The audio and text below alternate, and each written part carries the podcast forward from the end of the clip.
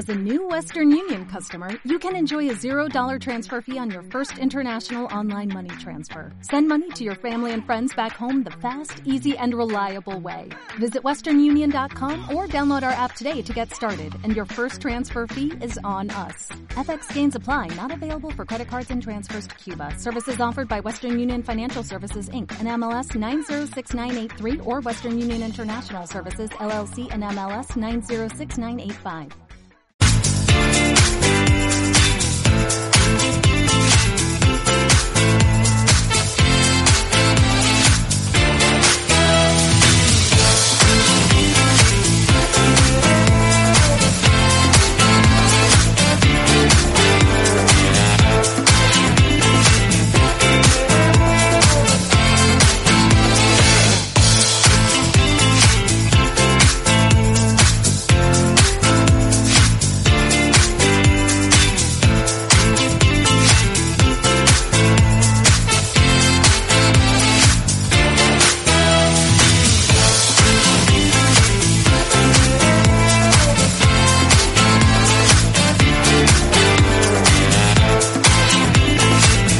Son las diez y media de la mañana. Buenos días a todos.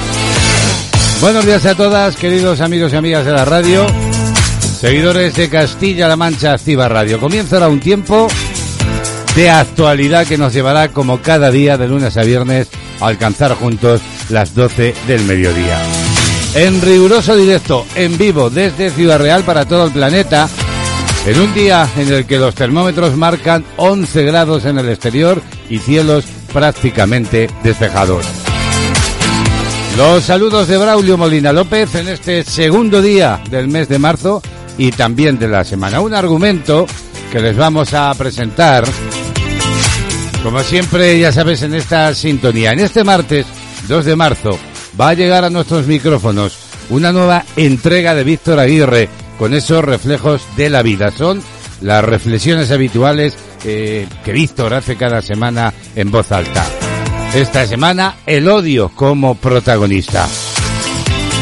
Y hoy sí que vamos a hablar de la fatiga pandémica. No lo hicimos ayer por falta de tiempo. Y es que, como comentábamos, son ya muchos meses, prácticamente un año, los que llevamos con este virus a cuesta y todo ello está pasando factura. La ONS, la Organización Mundial de la Salud, le ha puesto el nombre de fatiga pandémica. Y como es habitual, un día más, panorama musical desde Cataluña, nuestra amiga y colaboradora Remey Notario nos ofrecerá una nueva entrega musical concretamente desde la, la comarca, en este caso de la Garrocha en Girona. Eso sí, previo análisis de la canción. La actualidad del día en unos instantes en forma de resumen, también el diario de la pandemia, de la crisis sanitaria SARS-CoV-2 y la música, entre otras muchas cosas, completarán este tiempo de radio. Un día en el que la Agencia Estatal de Meteorología, la EMED, prevé subidas de temperaturas eh, diurnas en el interior sobre todo de la península, así como intervalos de fuerte viento en Baleares y en el litoral sureste y rachas muy intensas entre el País Vasco y Navarra. Cielos nubosos en la mitad sureste peninsular y en el entorno del mar de Alborán con precipitaciones que podrían darse en el sur de Cataluña, en el este de Castilla-La Mancha, en la comunidad valenciana o en áreas del interior de Murcia y de Andalucía. En el resto de la península ya ha empezado poco nuboso, con algunos chubascos débiles en Galicia, que van a ir tendiendo a remitir a lo largo de la jornada, a lo largo sobre todo de esta mañana. En Baleares surgirán intervalos nubosos, mientras que en Canarias se esperan intervalos nubosos. Las temperaturas, como decimos, ascienden en el interior peninsular y las nocturnas han aumentado algunos grados en el noroeste y en los Pirineos. Así viene la jornada, la de este martes meteorológicamente hablando. Pero ¿cómo viene la actualidad del día? Vamos ya con el resumen. Actualidad del día. Y el dato lo hemos conocido a las 9 en punto de la mañana. España ha vuelto a los 4 millones de parados registrados. Es una cifra que no veíamos desde el año 2016. Todo ello motivado por la crisis sanitaria. Los desempleados aumentan, por tanto, en febrero, según se ha dado a conocer hace unos instantes, en 44.436 personas, mientras que la afiliación a la Seguridad Social ha sumado 20.632. El mes de febrero, así lo informa cadenaser.com, de transición entre la caída del empleo tras la campaña navideña y el aumento de los puestos de trabajo de cara a la Semana Santa ha vuelto a mostrar esa doble cara en 2021 con ese incremento del paro, pero a la vez un aumento de la afiliación. En unos minutos les contaremos todos los detalles.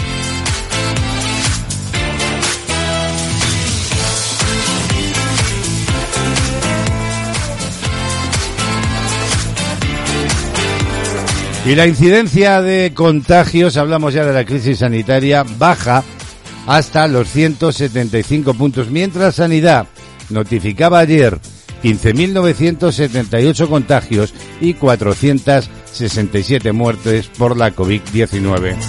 Era ayer mismo cuando se hacía la actualización de las cifras de contagios y hospitalizaciones y también, como decimos, de fallecimientos por el coronavirus en España. Respecto del informe de la cifra total de personas contagiadas por COVID-19 aumentaba en 15.978, mientras que la cifra total de contagios desde el inicio de la pandemia ascendía ya, según datos de ayer del Ministerio de Sanidad, a 3.204.531. Sanidad ha registrado también, y así lo informaba, de 467 nuevas muertes con respecto al informe del viernes anterior, por lo que la cifra oficial de fallecidos desde el comienzo de la pandemia asciende, según estos datos oficiales, a 69.609 y las ocupaciones de las UCIs, las unidades de cuidados intensivos, se mantienen en el 28%. En lo que respecta a la IA, la incidencia acumulada a nivel nacional, España vuelve a bajar y se sitúa en 175,63 casos por cada 100.000 habitantes en los últimos 14 días, lo cual supone un descenso, según la información, de 18 con 28 puntos. La región que peores datos informa la SER.com eh, es la de Melilla con 367, seguida de Madrid 284, Ceuta con 264, el País Vasco 228, Cataluña 207, Asturias 198 y Aragón 197. Todas ellas están por encima de la media nacional. Por contra, por debajo de 100 casos por cada 100.000 habitantes. En esa eh, están tanto Extremadura con 56 como Baleares con 81 y Murcia con 98. Así están las cosas en la crisis sanitaria. Y en Castilla-La Mancha, y en este caso en Ciudad Real, el gobierno de Castilla-La Mancha, a través de la Dirección General de la Salud Pública, confirmaba 426 nuevos casos por infección de coronavirus correspondientes al fin de semana. Hablamos de la región. Así de esta forma, el viernes se registraron 212 casos, el sábado 168 y el domingo eran 46.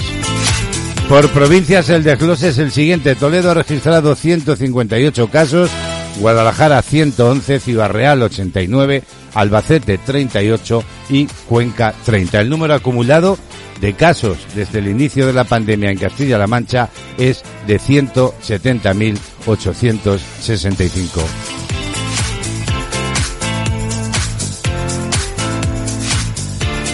Actualidad del día. Volveremos enseguida de nuevo a los datos de la crisis sanitaria, pero hay otras noticias que dibujan la actualidad de este martes 2 de marzo. Pedro Sánchez, según la información del diario.es, anula, ha anulado las reuniones de coordinación entre el Partido Socialista y Unidas Podemos y zanjará las discrepancias directamente con Iglesias.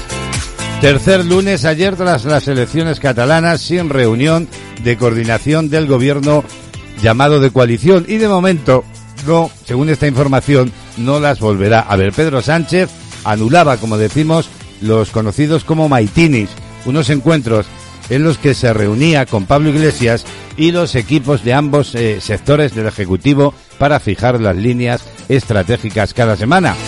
En plena escalada de la tensión en el seno del bipartito, esas reuniones, hay que decir, dejaron de celebrarse El PSOE atribuyó la suspensión a cuestiones de agenda y relacionadas con los comicios, pero no está previsto que se vuelvan a retomar, según ha indicado el diario.es fuentes socialistas. El presidente ha decidido limitar a su núcleo duro las reuniones de inicio de la semana y abordará con el vicepresidente segundo las discrepancias que se enquisten en la coalición.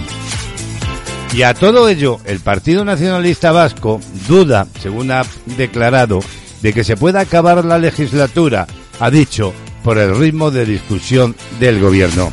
El portavoz del Partido Nacionalista Vasco informa vozpupuli.com, eh, el portavoz en el Congreso de los Diputados, les hablo de Aitor Esteban, ha expresado ayer lunes sus dudas sobre que se pueda acabar la legislatura, decía, ante las discrepancias entre las dos formaciones que componen el Ejecutivo de coalición PSOE y Unidas Podemos. Y en este sentido, subrayaba que mantener a este ritmo de discusión un gobierno es muy pero que muy complicado. En una entrevista en televisión española que recogía Europa Press, Esteban ha pedido vehicular, decía, y encauzar las discrepancias porque puede haber un problema y por ello ha reclamado arbitrar algún mecanismo dentro del Ejecutivo y no lanzarse, decía, todos los días pullas desde los medios de comunicación. Más asuntos. Piden 15 años para el acusado de matar al nuevo asistente de su antiguo jefe. Un jurado popular tiene previsto juzgar desde hoy martes día 2 de marzo a un hombre para el que la Fiscalía de Málaga solicita 15 años de prisión al acusarlo de matar al nuevo asistente de la persona para la que había trabajado cuando fue al domicilio a recoger sus pertenencias. Según las conclusiones provisionales del fiscal, a las que tenía acceso Europa Press, el acusado trabajó para un hombre como asistente personal durante dos años, pero eh, debido a las desavenencias entre ambos, fue despedido y tuvo que marcharse del domicilio en Málaga capital, donde dejó algunas pertenencias y dinero. Así pues, hoy comienza ese juicio en el que, como digo, el fiscal solicita 15 años de prisión para el presunto autor. Retomamos la crisis sanitaria. Sanidad está preparando, según ciertas informaciones, una Semana Santa que tenga un criterio único para todo el país y limitando la movilidad entre las autonomías. Queda un mes para Semana Santa y el Ministerio de Sanidad y las comunidades están ya preparando un plan para las primeras vacaciones del año. Sin embargo, un año después de que empezara la pandemia, las autoridades sanitarias ya han aprendido lecciones como la desescalada demasiado rápida del verano y la apertura, recordemos, en Navidad cuando aún no había remitido la segunda ola y que provocó la tercera ola actual.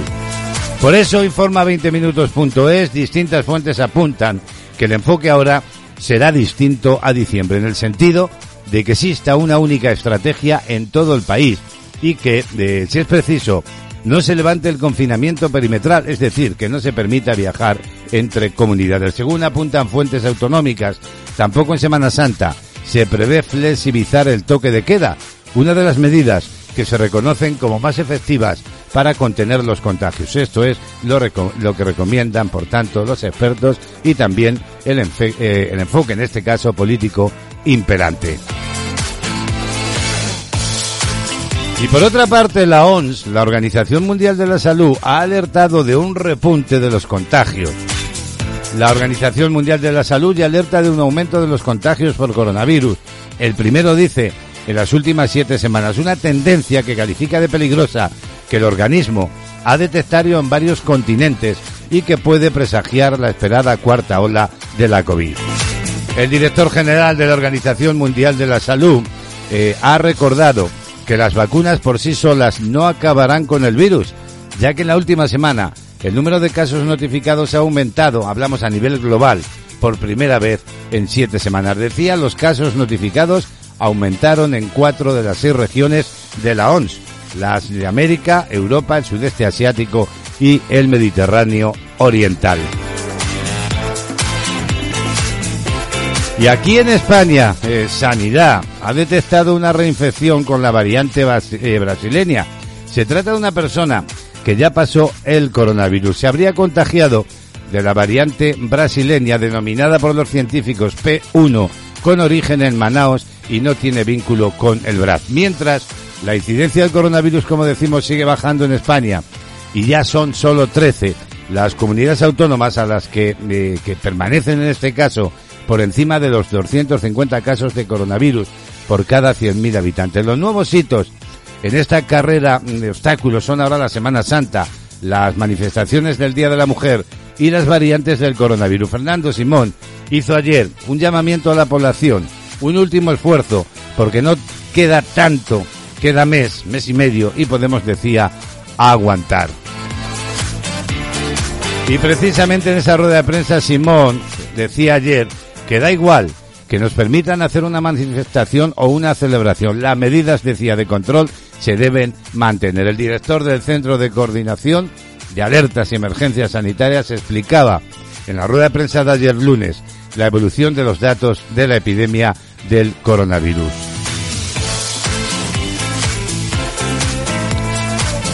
Y sin perder de vista todo ello, les contamos también que Sanidad publicaba ayer lunes una nueva actualización del informe diario sobre la vacunación en España. Hasta el momento, España ha recibido 4.508.845 dosis de las diferentes vacunas, de las que se han administrado ya un, eh, un 84,9%, lo que representa 3.829.465. De este total de dosis puestas, 1.261.848 personas ya han recibido las dos dosis, lo que supone un 33% de las dosis administradas. Sin embargo, el ritmo de vacunación, informa el plural.com, no es igual en todas las comunidades autónomas, dado que ayer lunes se entregaban nuevas remesas. Las ciudades autónomas, por ejemplo, Ceuta y Melilla, han administrado el 100,09% y el 93% de las dosis recibidas respectivamente. Y aquí en la provincia de Ciudad Real, informa hoy lanzadigital.com, eh, está siendo investigado por homicidio imprudente el director de una residencia privada de Tomelloso con 76 muertos por COVID. Así reza el titular de Lanza Digital. El director de la residencia de mayores Fundación Elder de Tomelloso, José Manuel San Pedro Lara, tendrá que declarar ante el juez en calidad de investigado por presuntos delitos de homicidio imprudente y omisión del deber de socorro derivados de su gestión al frente del centro sociosanitario en los primeros meses de la pandemia, según una información que adelantaba el medio digital periódico CLM y que recoge Europa Press. La información periodística aporta el auto judicial del juzgado de primera instancia e instrucción número uno, que explica que estas actuaciones se incoaron en virtud de una denuncia presentada contra la Fundación y su director por esos dos delitos. Y a 13 minutos para las 11 de la mañana en este martes, ¿cómo está la situación de la crisis? Pues bien, los datos, como decimos, insistimos, de los nuevos contagios y muertes por la COVID continúan poco a poco mejorando y la incidencia a 14 días, como comentaba antes, ya está en 175 casos por cada 100.000 habitantes. Es, hay que decir, el nivel más bajo desde el pasado verano. Así las cosas, las comunidades están comenzando una desescalada gradual de medidas de cara a la Semana Santa que muchos profesionales alerta de que pueden llevarnos a una cuarta ola. La movilidad es algo que sigue preocupando a los expertos. Fernando Simón, tal y como comentábamos antes, señalaba ayer lunes que el pasaporte COVID, encaminado este a garantizar movimientos seguros dentro de la Unión Europea, me preocupa, decía Simón, como salubrista. Y es que todavía no se ha determinado con claridad la capacidad de las vacunas actuales para evitar la transmisión del virus. Más tarde nos asomaremos al diario de la pandemia para actualizar toda la última hora que nos vaya llegando. Esta es tu sintonía, ya sabes, 24 horas contigo. Escucha la radio a tu medida. www.clmactivaradio.es toda la información y entretenimiento hecho para ti. La información regresará en unos instantes, pero ahora nos vamos de fiesta Y lo hacemos con la primera propuesta musical de este martes, subiendo la temperatura musical. Son músicos de conservatorio, se llaman celtas cortos y hacen cosas como esta fiesta.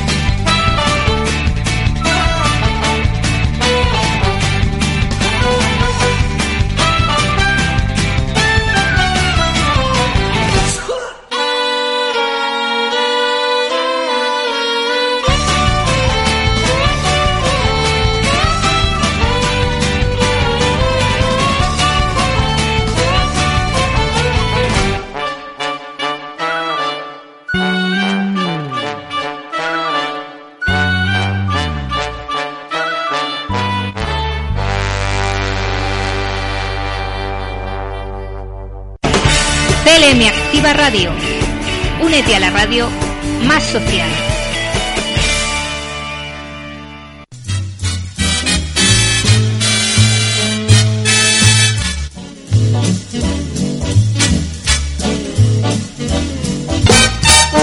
Once grados de temperatura a siete minutos de las once de la mañana. Y malos datos de desempleo también en el mes de febrero. La tercera ola de la pandemia ha llevado a la cifra de parados a superar ya los 4 millones por primera vez desde el año 2016. Todo ello tras sumar, según hemos conocido esta mañana, 44.436 personas con respecto a enero. Se trata o representa un 1,12% más. Además, se registraron casi 900.000 trabajadores bajo un expediente de regulación temporal de empleo. Lo informa el economista. Según los datos publicados hoy por el Ministerio de Trabajo y Economía Social, el número total de parados era, a cierre de febrero, de 4.008.789 personas, 762.742 más que los registrados en febrero de 2020, que representa más un 23,4% cuando se anotó el peor dato del mes de 2008. En términos desestacionalizados, el paro registrado ha aumentado en 20.222 personas por sectores. Respecto del mes de enero, el número de personas desempleadas inscritas descienden en la construcción en 5.116 personas y se mantiene eh, prácticamente estable en la industria con 629 personas inscritas más. Los peores datos están en servicios, donde el número de parados ha aumentado en 36.000 877 personas. En la agricultura, el aumento ha sido de 6.174 personas y también entre el colectivo sin empleo anterior que lo ha hecho en 5.872. Sobre el mapa solo eh, son tres las regiones en las que desciende el número de desempleados, como son el País Vasco, Extremadura y Galicia. En el resto, el dato sube especialmente en Andalucía, con 14.418 también la Comunidad Valenciana con 8.363 parados más y la Comunidad de Madrid 7.417. Por sexo y edades, el desempleo femenino es el que más sube con 31.404 mujeres más en paro hasta los 2.304.779 inscritas, mientras eh, que el paro entre los hombres aumentó en menos eh, medida en febrero en este caso de en 13.032 hasta eh, 1.704.010 desempleados inscritos. Respecto del desempleo juvenil siguen aumentando y en febrero afectó a otros 9.280 jóvenes menores de los 25 años. Respecto de el número de contratos registrados en febrero, este ha sido de 1.212.284, de los que 132.000 431 son indefinidos. ¿Y qué pasa con los ERTE? No se contabilizan como desempleados los trabajadores en ERTE que sumaron y cerraron el mes en casi 900.000 tras un reajuste eh, de la serie histórica en el que afloraron 200.000 expedientes más. En concreto, según los datos todavía provisionales del Ministerio de Inclusión, Seguridad Social y Migraciones, a 27 de febrero de 2021 había 899.383 personas protegidas por los ERTE, de los cuales uno de cada cuatro lo estaba a tiempo parcial.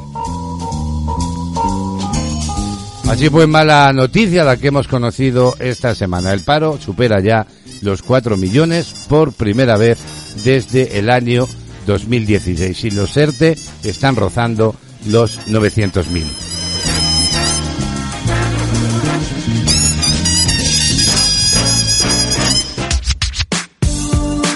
Somos tu compañía. Siempre la mejor música. De nuevo llega la música y vamos ahora con todo un clásico de los Beatles, este Michelle.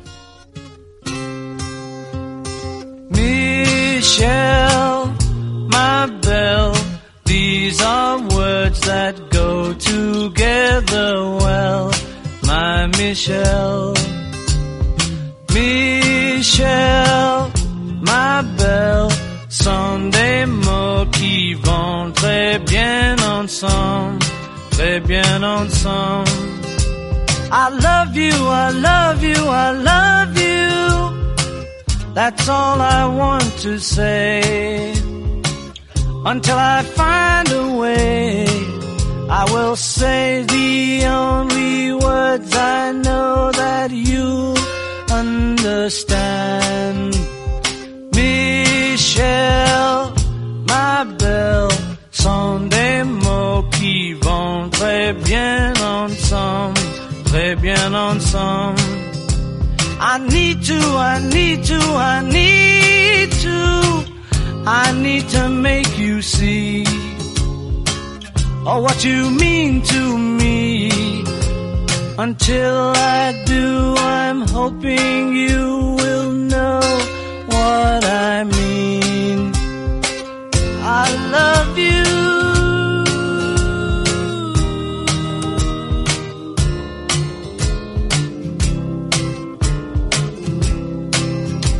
I want you, I want you, I want you.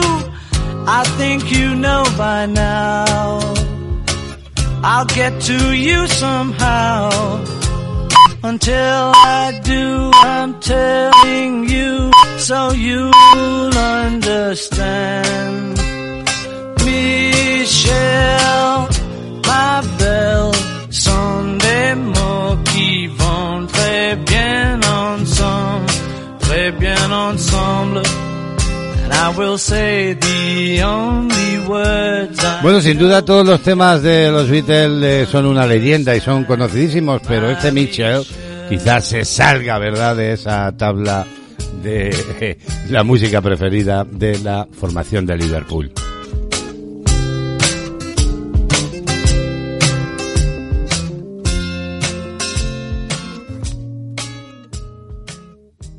La agenda del día. Bueno, y con los sonidos de las 11 de la mañana vamos a abrir ya la agenda de este martes 2 de marzo. Por cierto, ¿qué tal? ¿Cómo estáis? ¿Cómo lleváis el día?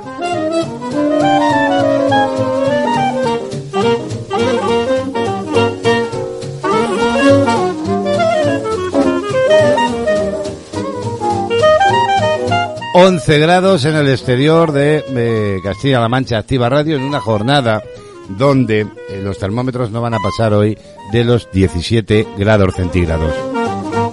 Y en este martes vamos a felicitar a quienes se llamen Pablo, Atanasia y Catalina. Números de la suerte, ojito y que haya suerte. El número premiado en el sorteo de ayer lunes 1 de marzo del cupón diario de la 11 ha sido el 30.588. Repito, 30.588. Y la serie 019 de ese mismo número ha sido agraciada con la paga de 36.000 euros al año durante 25 años. Y vamos ya con la combinación ganadora de la Bonoloto. Fue esta que os cuento. Número 4, 12, 15, 42, 45 y 48. Complementario se extraía al número 41 y reintegro para el 3. Echamos un ojo a las efemérides de este 2 de marzo. En 1917, un día como hoy, se crea el Banco de Crédito Industrial con la aprobación de la Ley Española de Protección a las Industrias. En 1932, también un 2 de marzo, se promulga la ley de divorcio durante la Segunda República.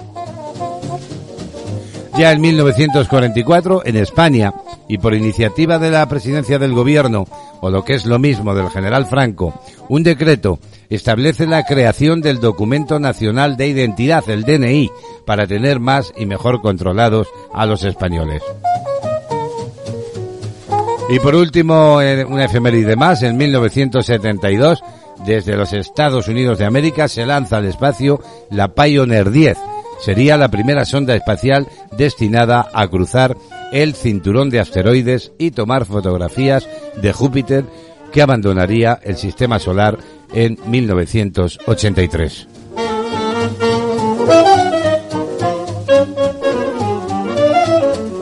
Cerramos la agenda con música y una triste noticia. Ha fallecido Oti, el primer batería de la formación M-Clan. Esta formación, M-Clan, ha perdido a uno de sus miembros fundadores de la banda de rock español más conocida y cuya trayectoria se alarga durante más de 20 años.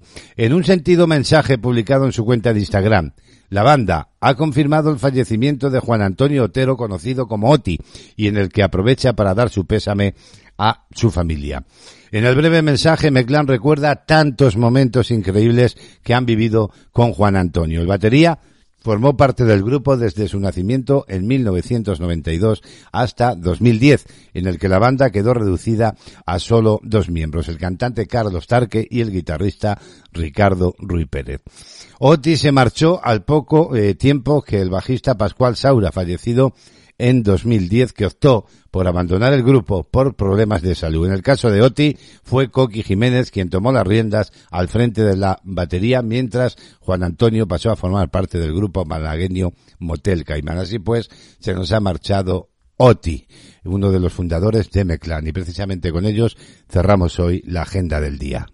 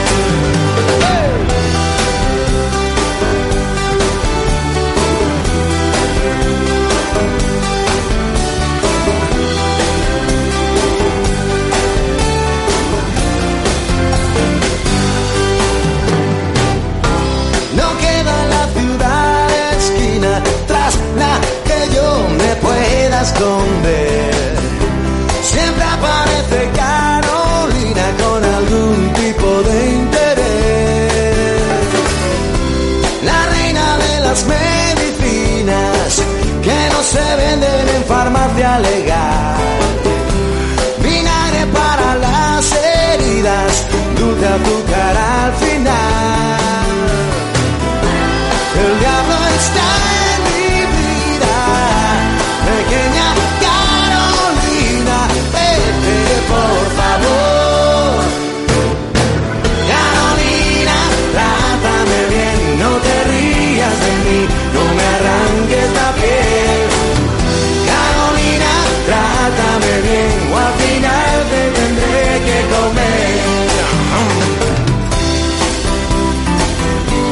Santi Capilla la guitarra.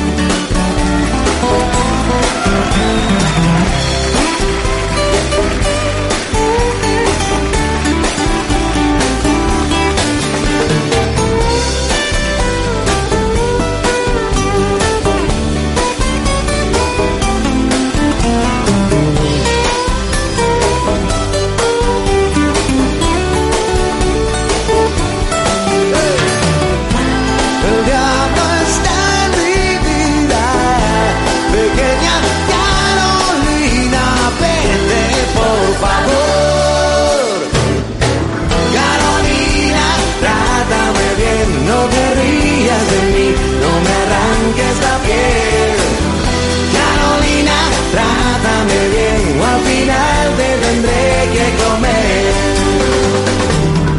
Carolina, trátame bien, no te rías de mí, no me arranques la piel. Carolina, trátame bien o al final te tendré que comer.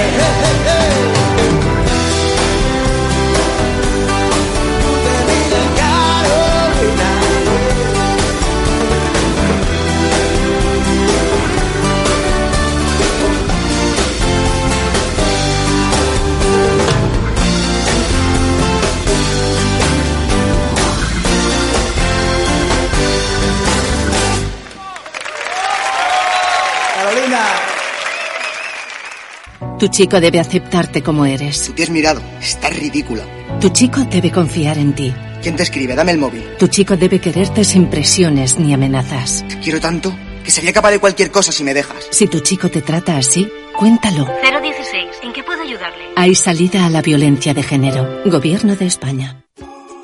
Las personas mayores son más vulnerables frente al coronavirus, por lo que es esencial extremar las medidas de prevención y los hábitos saludables. Quedarse en casa, evitar el contacto con otras personas y extremar las medidas de higiene le ayudarán a protegerse. Para afrontar el día a día es conveniente mantener unas rutinas y el contacto con su entorno social a través del teléfono o videollamada.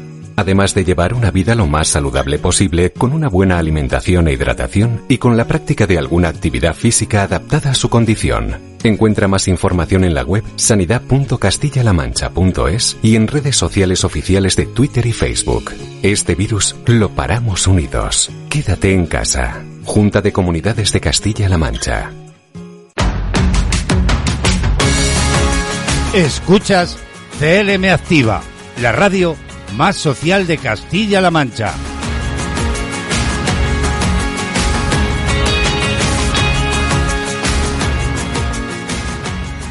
Kiosco de prensa.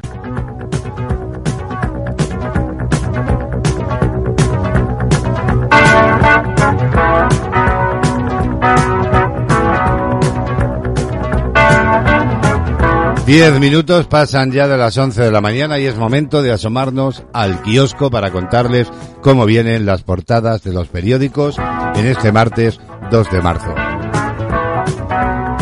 Titulares del diario El País. Un decreto acabará con las carreras de tres años. Informa este rotativo que el Ministerio de Universidades prevé fijar un modelo de al menos cuatro cursos de grado y uno de posgrado.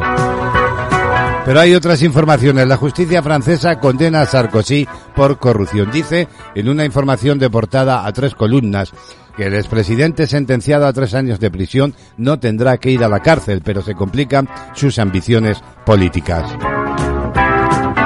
También leemos en portada, el gobierno admite ahora la dificultad de hacer frente a la violencia. La Generalitat, hablamos de Cataluña, no prevé pedir ayuda a la Policía Nacional. Y avance dispar de la inmunización en las autonomías. Dos grupos ya reciben la vacuna. Dice esta información que las autonomías avanzan en la vacunación de la COVID de forma dispar y solapan a los grupos prioritarios que son las residencias sanitarias con otros preferentes como personal esencial, grandes dependientes, entre otros.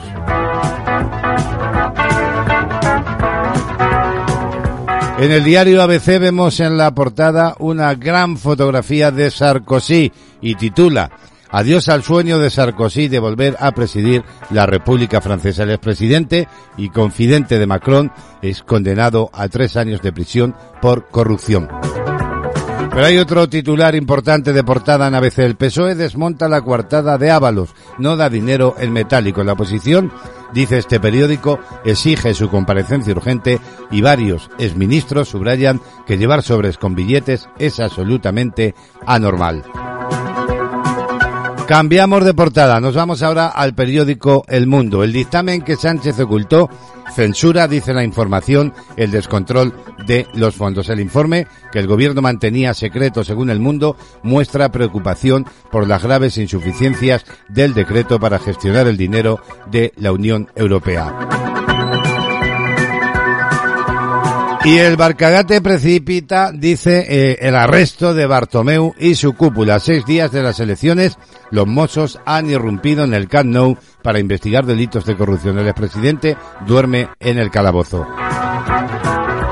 Completan la portada otras informaciones más breves. Génova activa un plan para relegar a Manueco en Castilla y León. La dirección, dice este rotativo, propicia cambios para reactivar el Partido Popular tras apreciar críticas internas al varón regional. Y por último, diario La Razón. Investigan si Bartomeu desvió dinero de contratos del Barça. Dice la razón que los mozos rastrean los fondos que se utilizaron para campañas de difamación en Barcagate. La jueza afeó al club que no colaborase en el caso. El expresidente pasó la noche en el calabozo y será puesto hoy, informa este periódico, a disposición judicial. Completan otras informaciones más breves. La portada de la razón Génova estalla contra Aznar y lo vincula a la caja B. Le reprochan sus declaraciones en la entrevista de La Sexta. Y Moncloa guardará la baza de los indultos para la mesa del diálogo. Avisa a Esquerra Republicana de Cataluña de que primero tiene que haber gobierno en la Generalitat antes de la medida de gracia. El presidente del gobierno, Pedro Sánchez, no solo ha reconstruido, dice la información, los puentes con la Generalitat, sino que ha estrechado las relaciones convirtiendo a Esquerra Republicana de Cataluña en uno de sus socios prioritarios de legislatura. Y por último, el Consejo de Estado alertó de la falta de controles en los fondos de la Unión Europea. Dice que el Consejo de Estado denuncia que faltan mecanismos de control en el decreto ley de los fondos de la Unión Europea y le preocupa su eliminación en materias como la contratación administrativa o las subvenciones. Bueno, pues a grandes rasgos esto que os he contado es lo que hoy os vais a encontrar en los periódicos si vais al kiosco a comprar cualquiera de ellos.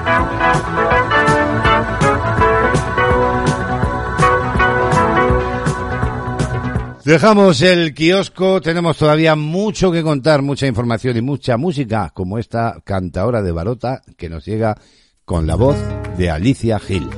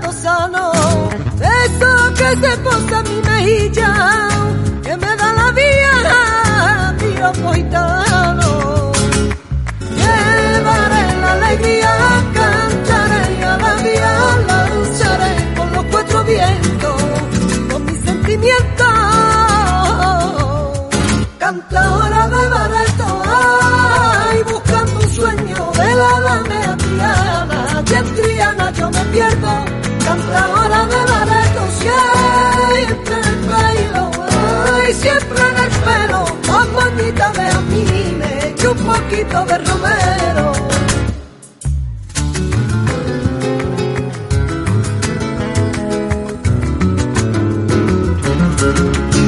Cántame Carmela, lo que tú quieras y date una huertecita que yo te vea.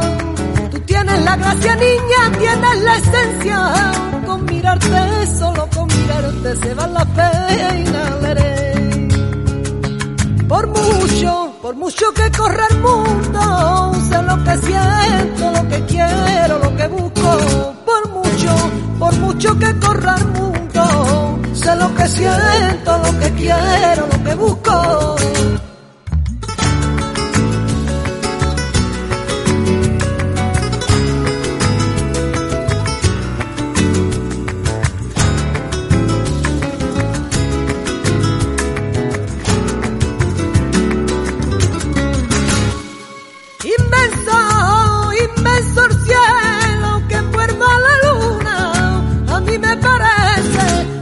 Pero, pero, no tan profundo como el agua tibia de tus ojos verdes, niña, de tus ojos verdes. Y hasta hora de Bareto, ay, buscando un sueño de la dame Triana, y en Triana yo me pierdo, hasta hora de Bareto, siempre en el pelo, ay, siempre en el pelo, dos poquitas de Amine, y un poquito de Romero,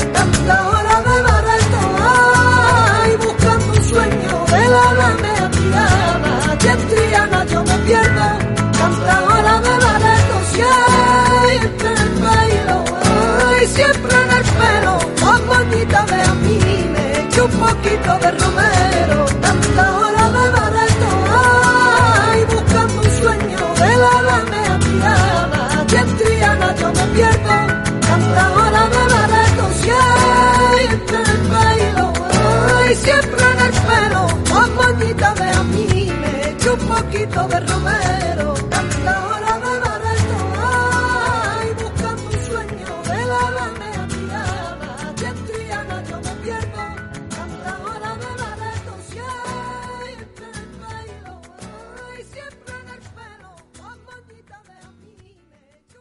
¿Nos ayudas a evitar la propagación del coronavirus COVID-19? Lávate las manos con agua y jabón. Al toser o estornudar, si no tienes un pañuelo, cúbrete con la parte interna de tu brazo. Utiliza pañuelos desechables y tíralos tras su uso.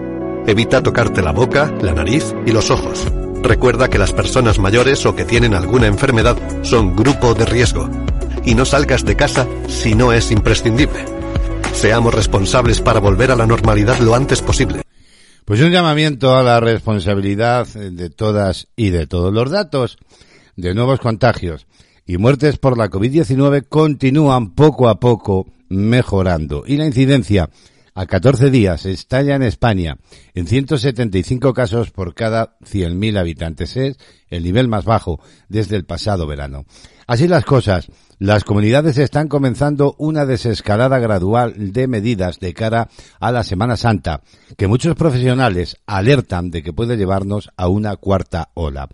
La movilidad es algo que sigue preocupando a los expertos. Fernando Simón señalaba ayer lunes que el pasaporte COVID, encaminado a garantizar movimientos seguros dentro de la Unión Europea, le preocupa como salubrista. Y es que todavía, decía, no se ha determinado con claridad la capacidad de las vacunas actuales para evitar la transmisión del coronavirus. Nos vamos a la reacción médica.com. Diario de la pandemia.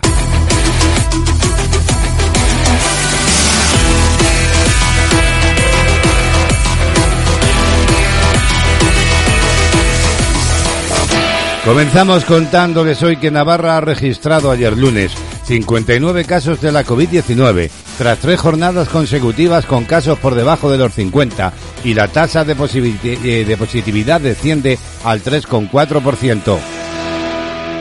Por su parte, el sindicato de enfermería Saxe ha pedido al Ministerio de Sanidad que establezca un plan de contingencia que dé una solución a aquellos aspirantes a las pruebas de la formación sanitaria especializada que se puedan ver afectados por la COVID-19 y lo justifiquen convenientemente.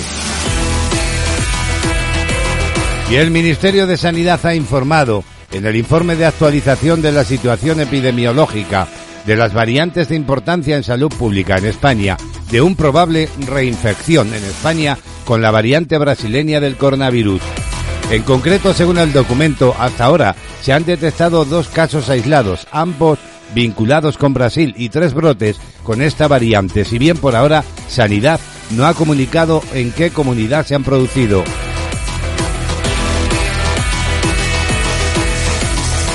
Y la red social Twitter ha anunciado que empezará a etiquetar los tweets que puedan contener informaciones engañosas sobre las vacunas contra el coronavirus tras su decisión de diciembre de 2020 de adoptar medidas contra estos contenidos, incluida su eliminación de la plataforma. Miramos ahora rapidísimamente al mundo. Las autoridades de Alemania han confirmado esta misma mañana cerca de 4.000 casos de coronavirus y más de 350 muertos durante las últimas 24 horas.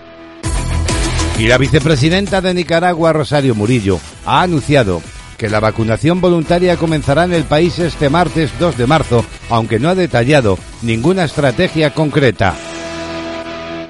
Y el Ministerio de Salud de China ha informado hace unos instantes de 17 nuevos casos de coronavirus registrados en la última jornada.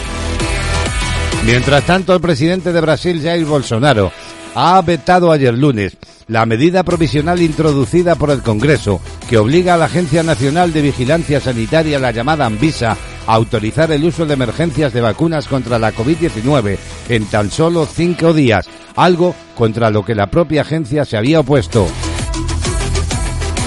Y el Ministerio de Salud de Perú ha confirmado ayer lunes 1.616 nuevos casos de coronavirus. Por su parte, el Ministerio de Salud de México ha registrado 186.152 fallecidos por el virus desde que estalló la pandemia. Y el principal epidemiólogo del gobierno de los Estados Unidos ha avisado hace unas horas que se toma muy en serio la nueva variante del coronavirus detectada en Nueva York que se habría originado en Washington, una zona en el área más alta de Manhattan. Y por último les contamos que la Organización Mundial de la Salud, la OMS, ha alertado ayer lunes de que por primera vez en siete semanas los casos de coronavirus en el mundo han aumentado, algo que el director general de la organización ha calificado como decepcionante pero no sorprendente. Menos África y el Pacífico Occidental, todas las regiones registraron la semana pasada un incremento de los contagios de la COVID-19, algo que según Tedros podría deberse a la relajación de las medidas de salud pública, la circulación continua de variantes y la gente que baja la guardia.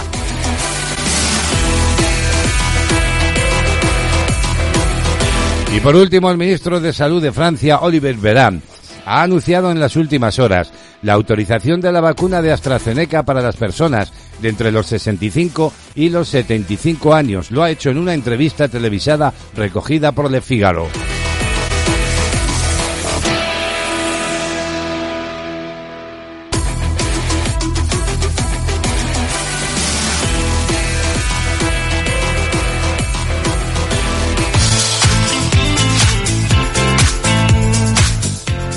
Estás escuchando De Actualidad en CLM Activa Radio.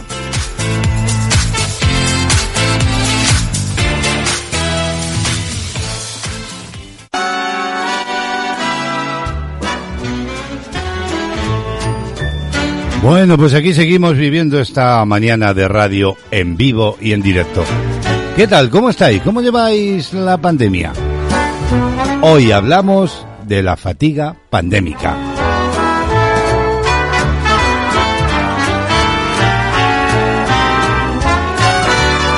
Prácticamente ya un año eh, desde eh, el inicio de la pandemia del coronavirus, que estallaba, como sabemos, en todo el mundo.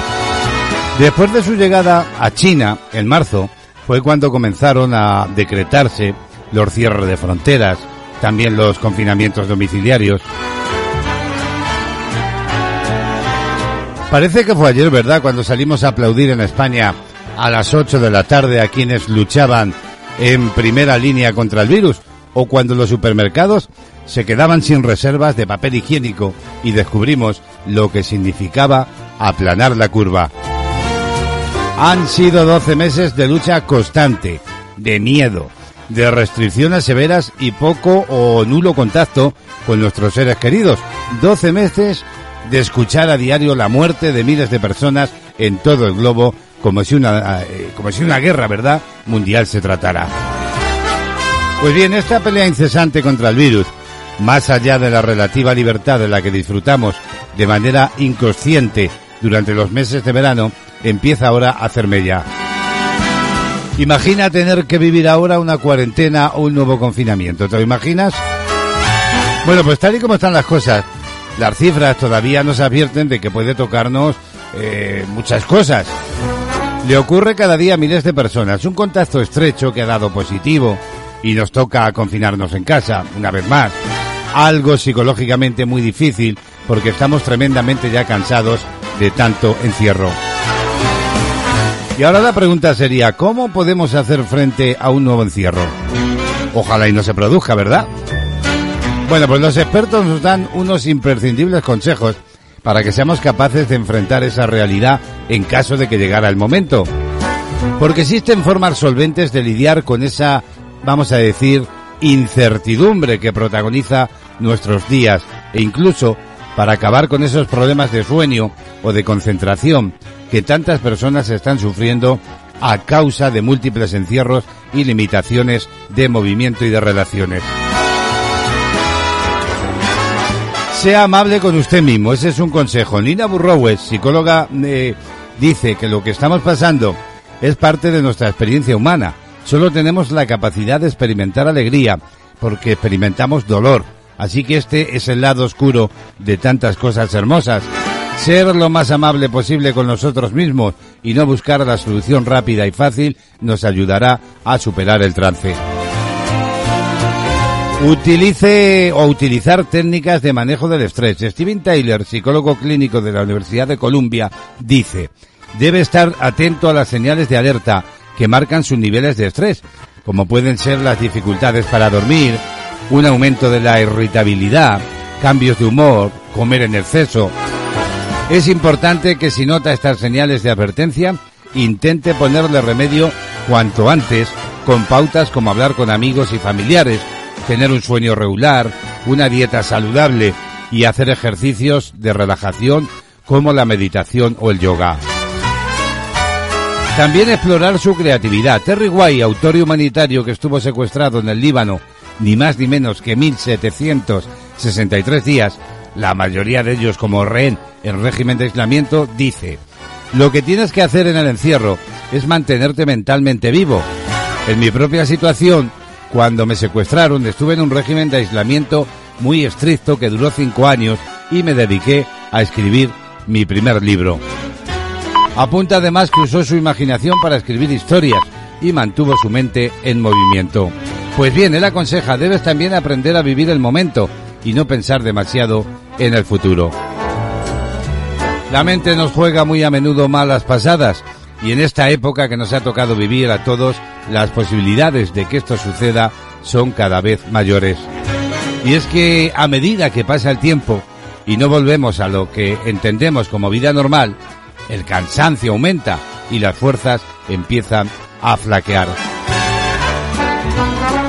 Sí, sí, se llama fatiga pandémica, lo ha denominado la ONS y tiene efectos. Son ya muchos meses a cuestas, eh, con la pandemia del coronavirus prácticamente ya un año.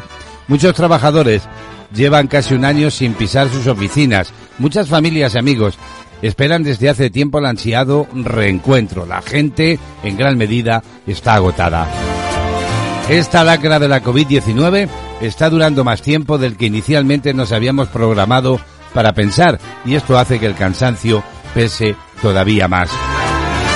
Psicólogos británicos reconocen como realidad social el hecho de que teníamos una capa inicial de fortaleza física y mental para afrontar las restricciones y los efectos del coronavirus y simplemente esta se ha agotado.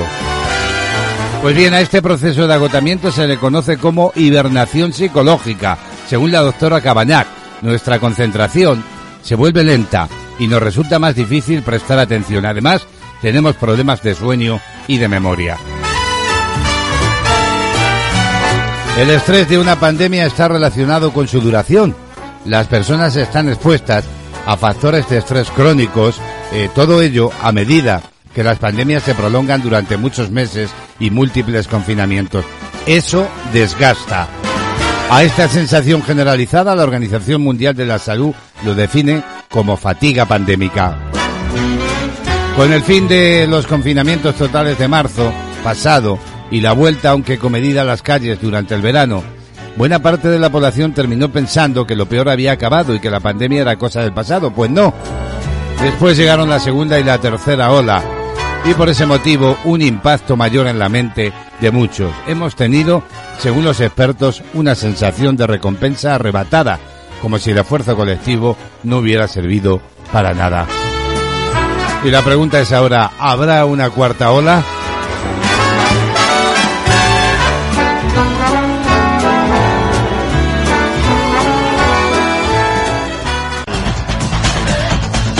Música, noticias listas, novedades y conciertos en Panorama Musical.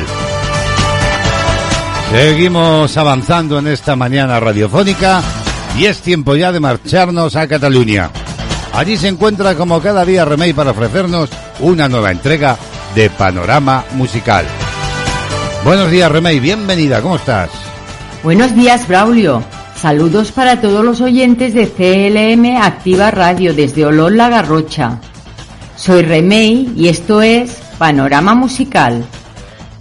Hoy nos visitan Duncan Du, una de las bandas de pop rock más relevantes de las décadas de los 80, con canciones recordadas por todos y con una música sencilla pero efectiva, que contrastaba con rock duro y punk radical, que dominaba las esferas musical vasca de la época.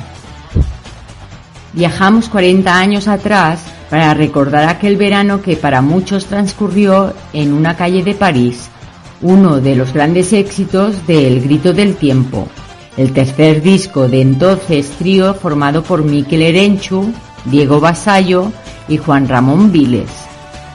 El nombre del grupo hace referencia a un personaje de Secuestrado, una novela de 1886 de Robert Louis Stevenson. En ella, Duncan Du era el jefe de un clan escocés y su apelativo debió gustarle tanto a Mikel Erenchu que lo propuso como nombre oficial del grupo. Un tema romántico y melancólico, ambientado en una descrita como triste zona de la ciudad de París, el tema se convirtió en uno de los más emblemáticos de la banda, siendo recordado por sus seguidores incluso 25 años después de su lanzamiento. La canción de género pop presenta influencias de rockabilly country, con influencia, a criterio de parte de la crítica de los estadounidenses Violent Femmes. Os dejo con la canción y con el deseo de que tengáis todos un buen día. Hasta mañana, adiós. Los Duncan Duo invitados en Panorama Musical. Que tengas un buen día, Remey. Hasta mañana.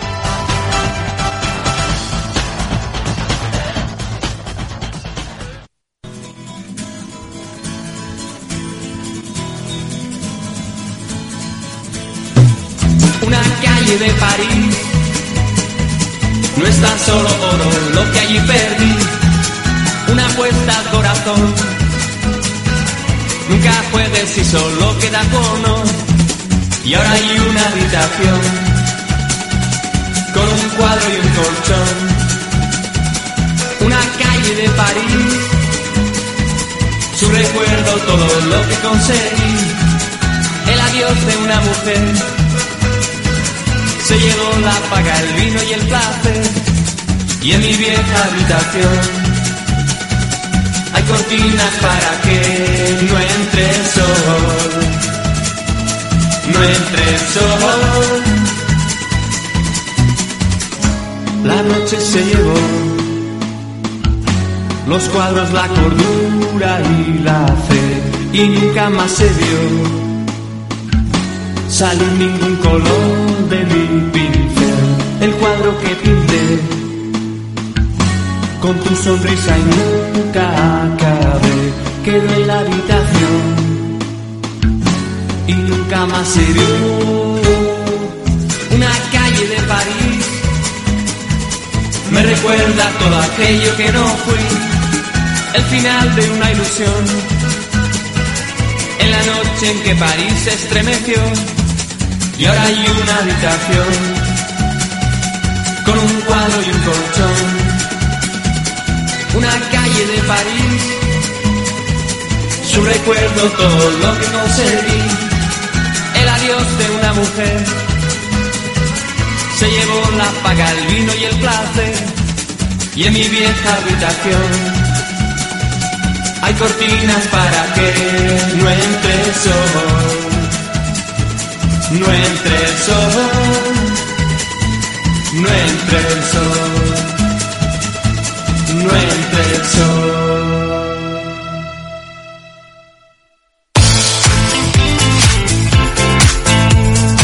Estás escuchando De Actualidad con Braulio Molina López.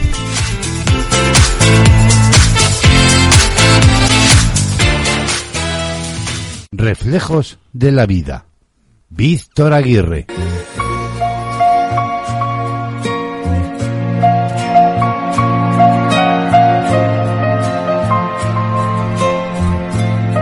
Tiempo ya en este espacio radiofónico de recibir una semana más a Víctor Aguirre. Son los reflejos de la vida, esas reflexiones en voz alta que cada semana eh, trae Víctor hasta nuestros micrófonos. Esta semana el protagonista es el odio. Los saludamos ya. Buenos días, Víctor, y bienvenido. Buenos días, Braulio. Una semana más. Te agradezco la oportunidad que me brindas de compartir contigo y con nuestros escuchantes de Castilla-La Mancha Activa Radio las reflexiones y pensamientos que conforman los reflejos que voy percibiendo cada día en mi vida. Este martes me gustaría reflexionar sobre el odio. El odio es la antipatía y aversión hacia algo o hacia alguien. Se trata de un sentimiento negativo que se canaliza en forma del deseo del mal para la persona u objeto odiado. El odio está vinculado a la enemistad y la repulsión. Las personas tratan de evitar o destruir aquello que odian. En el caso del odio hacia otro ser humano, el sentimiento puede reflejarse a través de insultos o agresiones físicas. Por lo general, se considera que el odio es lo opuesto al amor. Hay quienes creen, sin embargo, que del odio al amor hay un paso y viceversa, ya que el odio siempre está dirigido hacia alguien que se considera importante y que moviliza a la persona. En este sentido, lo contrario al amor sería la indiferencia y no el odio. Precisamente el odio no deja de ser un lazo con la otra persona, aunque no sea uno sano, sino que represente una profunda decepción y muchas veces un deseo de venganza. En la mayoría de los casos, realmente se odia a quien se ha llamado, o al menos respetado muchísimo, y por eso se relacionan estos sentimientos aparentemente opuestos. El odio puede generar aversión, sentimientos de destrucción, destrucción del equilibrio armónico y ocasionalmente autodestrucción. Aunque no siempre, el odio a menudo se asocia con sentimientos de enojo. Pero hay otro odio que no surge del contagio, sino del desamor, desencanto o frustración. Con frecuencia va dirigido a personas a las que antes se quería o admiraba. Un jefe, un amor, un amigo.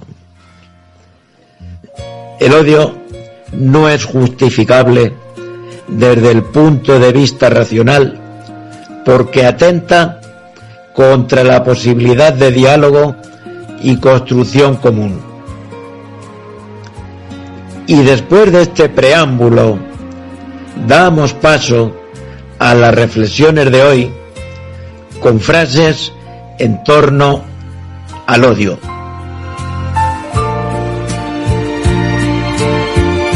El odio es un sentimiento que solo puede existir en ausencia de toda inteligencia.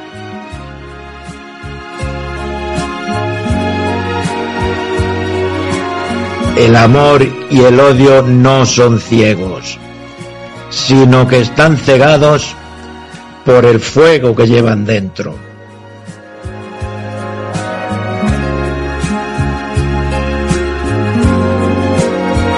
El odio, como el amor, se alimenta de las cosas más pequeñas.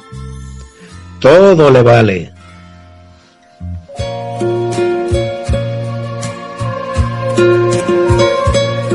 Es mejor ser odiado por lo que eres que ser amado por lo que no eres.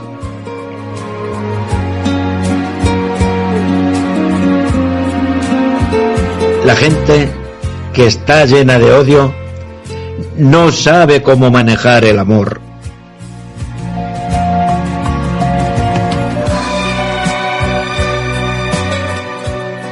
No puedes tenerlo todo en la vida y tampoco puedes odiar a todo el mundo.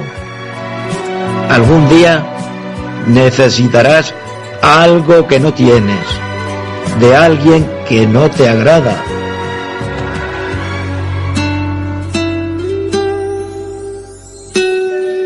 Lo opuesto al amor no es el odio, sino la indiferencia.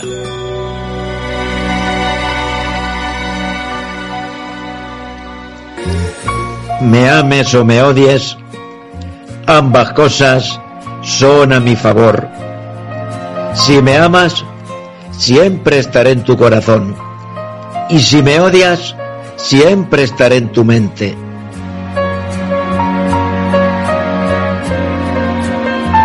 No tengo miedo de odiar a la gente que me odia, porque estoy muy ocupado amando a la gente que me ama.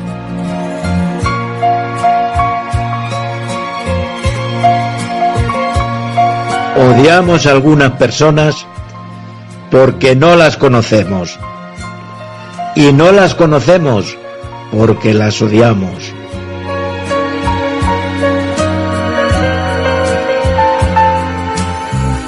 Odio es cuando no se quiere sufrir y no se puede olvidar.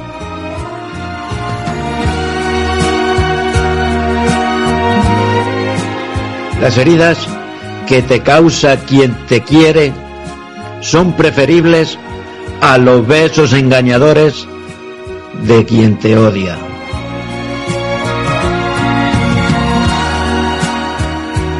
Si generas odio a tu alrededor, el odio te rodeará a ti.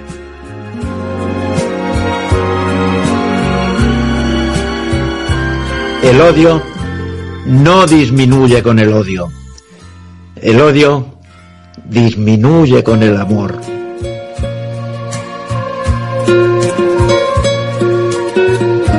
Del amor al odio no hay un paso. A veces no hay ni que moverse.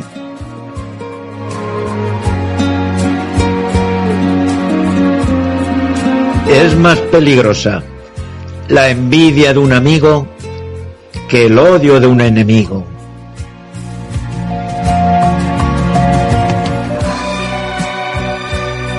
No dejes que se muera el sol sin que hayan muerto tus rencores.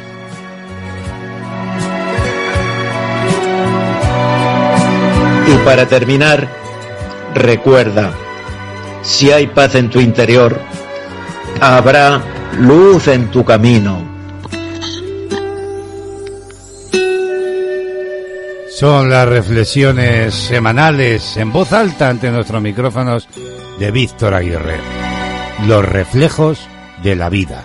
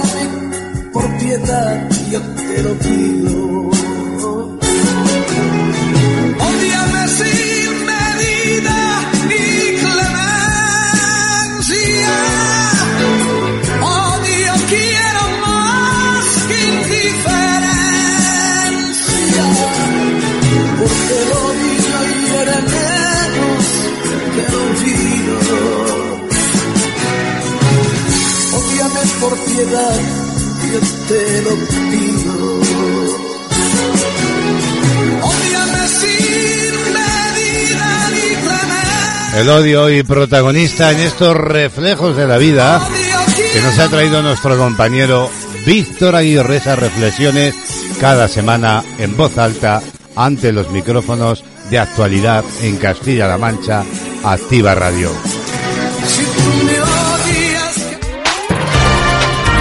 Noticias Castilla-La Mancha.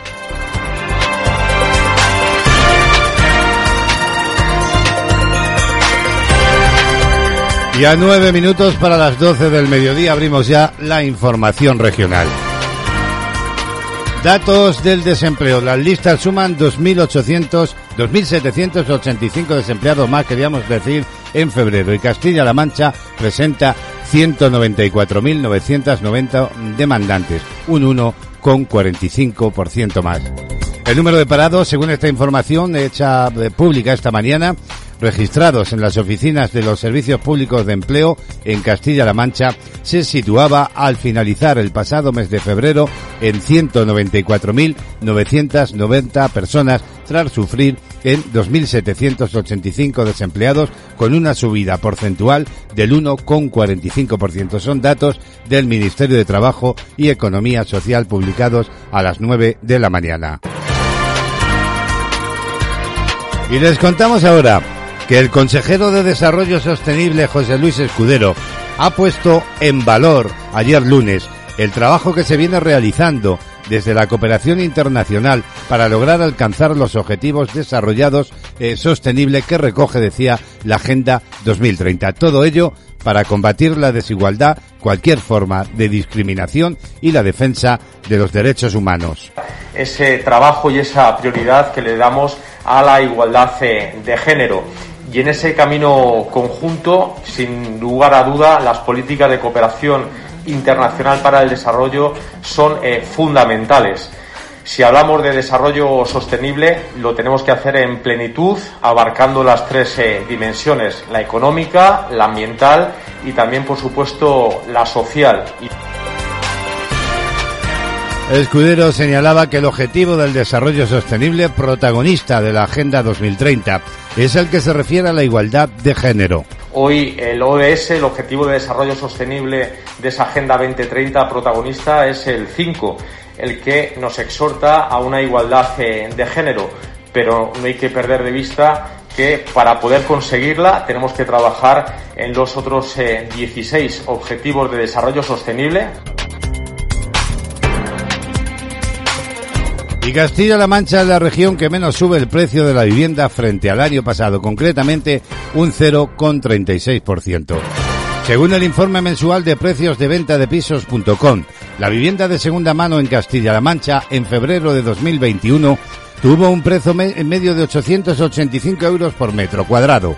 Esta cifra registró una caída mensual del 0,41, la tercera menos intensa del país. Interanualmente subió un 0,36, la subida menos llamativa de España.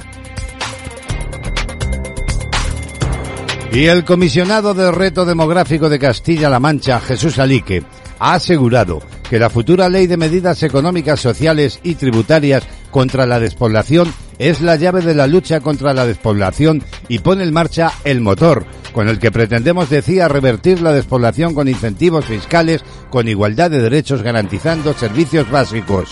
Le comentaba al presidente Recander en la reunión que hemos mantenido que esta ley mueve la llave de la lucha frente a la despoblación en Castilla. Por su parte, la consejera de Educación, Cultura y Deportes, Rosana Rodríguez, ha anunciado que el gobierno de Castilla-La Mancha va a tener lista la iluminación artística de la muralla de Talavera de la Reina el próximo mes de junio. Y estas obras que se realizarán, yo creo que no como un elemento aislado, sino para conectar la ciudad y hacerla todavía mucho más eh, entregada y mucho más, mucho más unida. Un programa El gobierno de Castilla-La Mancha, cambiamos de asunto, ha beneficiado a más de 2.600 familias y ha llegado a más de 6.000 personas de la provincia con las ayudas excepcionales COVID-19 a través del convenio de colaboración firmado con la Diputación de Albacete para personas y familias en situación de dificultad social y económica que han podido llegar en Castilla-La Mancha a 11.000 familias, a 26.000 beneficiarios y que en particular en la provincia de Albacete han llegado a 2.600 familias, a más de 6.000 beneficiarios. Pero no solamente este es un punto y un eje de colaboración entre el Gobierno de Castilla-La Mancha y la Diputación Provincial de Albacete, sino que también en la mañana de hoy vamos a ver distintas líneas de colaboración y de gestión de los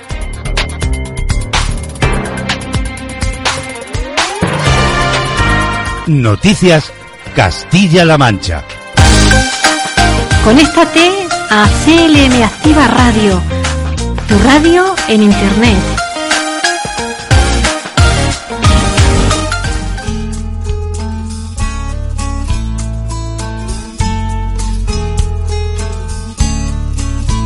Bueno, vamos a agotar los últimos momentos de actualidad de hoy con una gran voz. Traxi Chapman, Fast Car. You get a fast car. I want a ticket to anywhere. Maybe we make a deal. Maybe together we can get somewhere. Any place is better. Starting from zero, got nothing to lose. Maybe we'll make something. Me, myself, I got nothing to prove.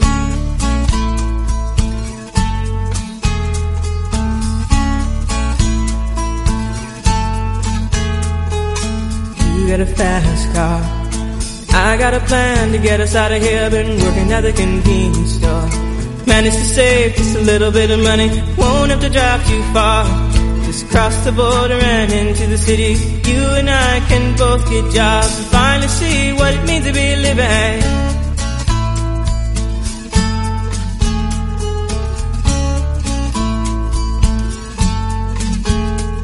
See, my old man's got a problem. Yeah, but the bottle, that's the way it is. He says body's too old for working. His body's too young to look like his. My mama went off and left him. She wanted more from life than he could give. I said, somebody's got to take care of him. So I quit school and that's what I did.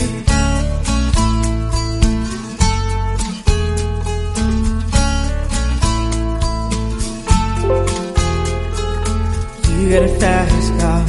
Is it fast enough so we can fly away?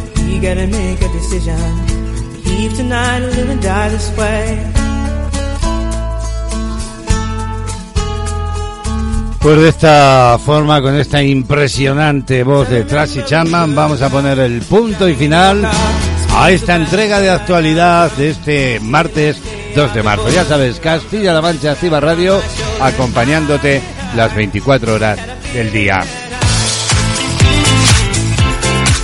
De actualidad lleva la firma de Braulio Molina López.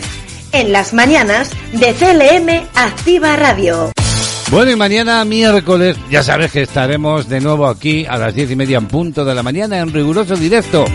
Y que como cada semana nos marcharemos a la capital de España. Desde allí, nuestra joven periodista cultural Gema González nos pondrá al día en lo que está pasando en el mundo del cine. Disfrutar de la jornada, eso sí, sin olvidar nunca las precauciones respecto de los consejos sanitarios de la crisis sanitaria SARS-CoV-2. Nos encontramos mañana, queridos amigos y amigas. Que paséis un buen día. Los saludos de Braulio Molina López en el nombre de todo el equipo. Y lo dicho, hasta mañana a todos, hasta mañana a todas. Adiós.